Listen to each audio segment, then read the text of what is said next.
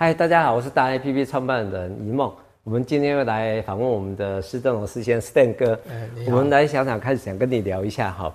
呃，当我们学完王道文化之后，然后又有一个好的国家领导人之后，接下来我们要给年轻人什么样的呃帮助跟期许？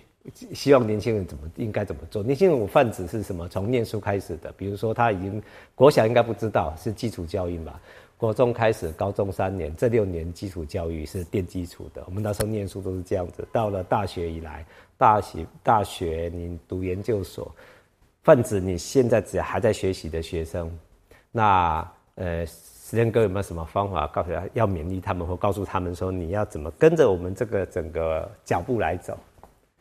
呃，我听到的很多啊、人就谈一代不如一代，这个是完全上一代要负责了。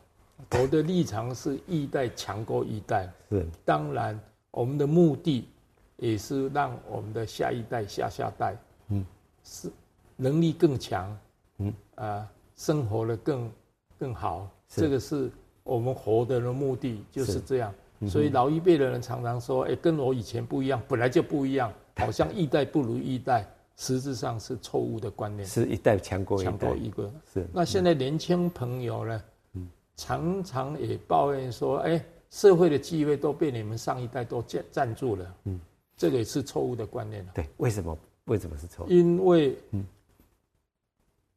现在看得到的，是那个时候。大家一起努力的成果，这个位置当然是指现在在台面上的人。对，未来还有很多很多更多更大的机会，是有待于学有专长，他们的知识才艺都比我们强太多太多。尤其在前一两代他们的努力之下，有更富裕安定的一个环境。是啊，所以机会只是会越来越多。只是那些机会是慢慢浮现的，嗯，给有能力的人，嗯，未来像科技的发展，嗯，尤其可以利用的科技的工具，嗯，跟我们以前是完全不一样，是啊，完全不一样，嗯，所以基本上现在像数位的革命或者数位的演进，我们他们是原住民，我们这些人都不太会用，那我们工作效率当然比不过他们，嗯。那这个提供这些正确的方向，支持年轻朋友有未来发展的，是我们这一辈的人的责任。嗯，我常常讲，台湾不缺人才，嗯，只缺舞台，嗯，而且舞台是需要有能力、有条件的人来提供舞台，让年轻朋友能够不断的。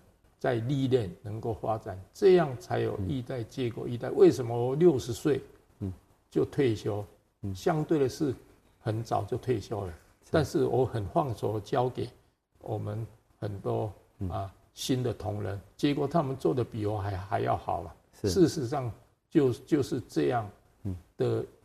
生生不息了，这样才能够生生不息。就是我们这一代要勇于放手，新一代要勇于承担，他们把它接起来。对，刚刚我还听到你有一个重点，就是机会是给有能力的人，请他们这些年轻人，请你 自己要充实自己的能力，不要一出来的时候，人家问你要什么，要你表现的时候，你表现不出来，对不对？我当年在创业的时候，我们是有使命感的，对，因为微处理机刚。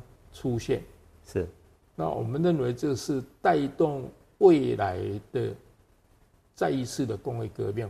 是。第一次的工业革命是把人的体力的延伸到飞机，也是体力的延伸。嗯，到现在是脑力的延伸，到现在还在人工智慧，还在脑力还在延伸，还没完没了了。这一条路，所以这个是很重要的核心的东西。嗯，所以如何借重在这个领域？台湾相对是有好的条件，在全世界里面，在这个基础里面，能够借重这些能力呢，做一些更有价值、更有未来性的东西。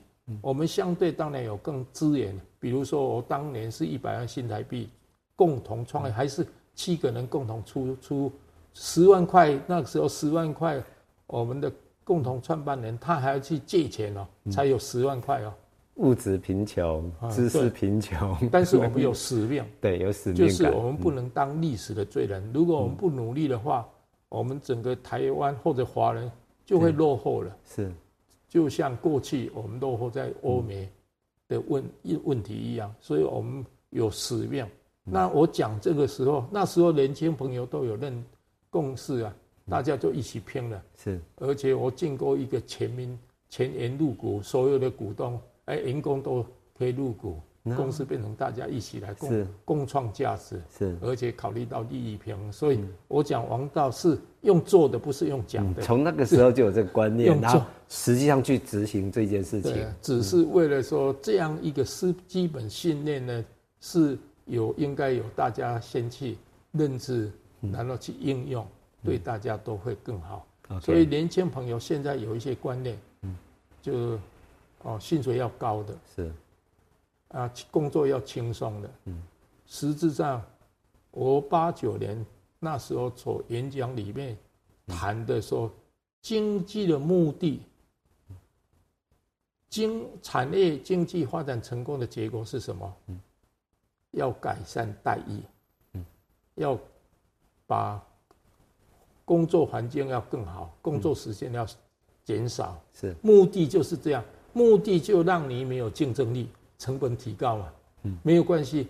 我们最重要是创造价值的能力也提升了，就不怕成本提高。所以台湾过去都是找低成本的地方，嗯，去发展，这是有极限的，做一定会碰壁的。就像大陆现在成本也很高了，所以一定要思考台湾最重要的就是创造价值能力。而创造价值能力，年轻朋友，他受受到新的教育的情况，甚至于很多到国外留学了，他的能力当然比我们来强很多。是。那这里面还有我有一个重要的概念，是过去教育都是只重视在学校的教育，嗯，实质上我的观念里面，家庭教育也很重要，是人格教育。第二个社会教育就是组织的教育更重要，因为他的时间更长。是他人人更成熟，嗯，所以一个组织提供一个教育，让人人才能够成长的环境，替员工交学费，这个也是我在宏基所讲的，嗯，啊，哦，OK，为也要替他交学费，他要成长，为什么我们可以训练最多的高科技的领导人才，也是这样一个理念产生出来的，所以。组织的教育，那互组织是泛指，就是比如说来公司的跟同事之间，这些就是组织。政府也是一个最大的，政府也是最大的最大的雇主。我们最好的人进入政府组织里面，嗯，没有人在上面有担当，是，大家都怕事情，嗯哼，就不做事情，是，所以进去能力很强，嗯，以后。在那个组织里面，就也不想也不做事情，等着退休。哦，OK，这样就是浪费整个组织。所以，公家的体系呢，全世界都一样，因为是民主政治的意思，多做多错的观念产生了问题。嗯嗯啊，企业界当然像他那样就没有竞争力，因为现在政府没有竞争力的问题啊。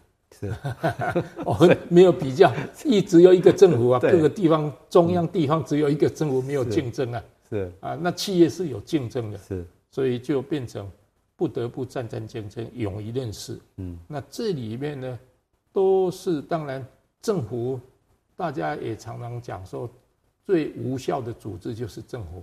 是，那这个可能也是有政治人物可以。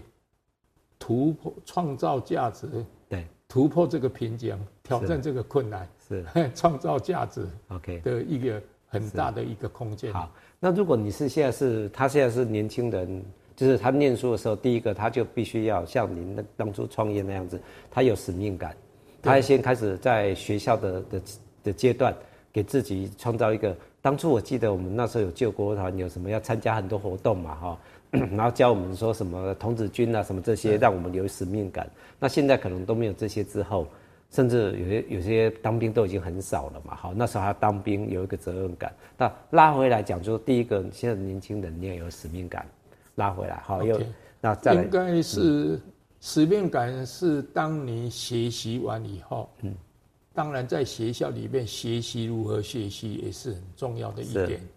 然后呢，你慢慢有一些能力的话，你就看到哪里有有自己有兴趣可以贡献的空间。嗯，有的人说当医师，这个当然有使命啊，救人也是一个使命。嗯，哦，有的人读法律要公公呃公益了、平等了这些，他们有他的使命。但是最重要的就是说，那个基本的使命呢，就要正确的认知，不要被污染过的社会环境，尤其是媒体所报的。媒体的特色是什么？不报好的，只报坏的。是好的没有人看，坏的，所以你会被好像到处都是乱七八糟的样子。实际上，我们的社会不是那个样子。但是媒体所呈现出来，就会比你想象的乱。世界也是这样。是你说我早上才碰到说。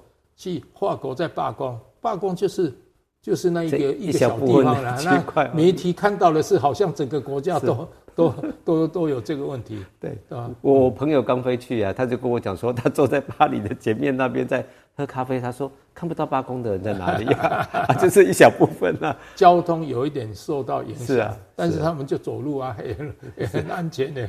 是 OK OK，所以就是我们基本上要正向阳光，然后有使命感，对，然后你赶快多学一些本职学能，要把自己的在就学的时候，年轻人你要学会，不要人家希望你要用的时候你也不会这样。还有从长计，能够学习的机会比你短期拿薪水高，嗯，更有利，因为你投资在一个好的学习环境里面，少拿一点钱，嗯。你未来赚的钱一定会更多，是。你等于投资到你自己，是。这样，应该要等于是老板花钱让你学习了哈，你还有薪水拿，但是你就赶快学，不要去太前面太计较薪水的多跟寡。好，最后就请您勉励我们年轻人学生的一句话，您您会以用什么话来鼓励他们年轻人？呃，我们。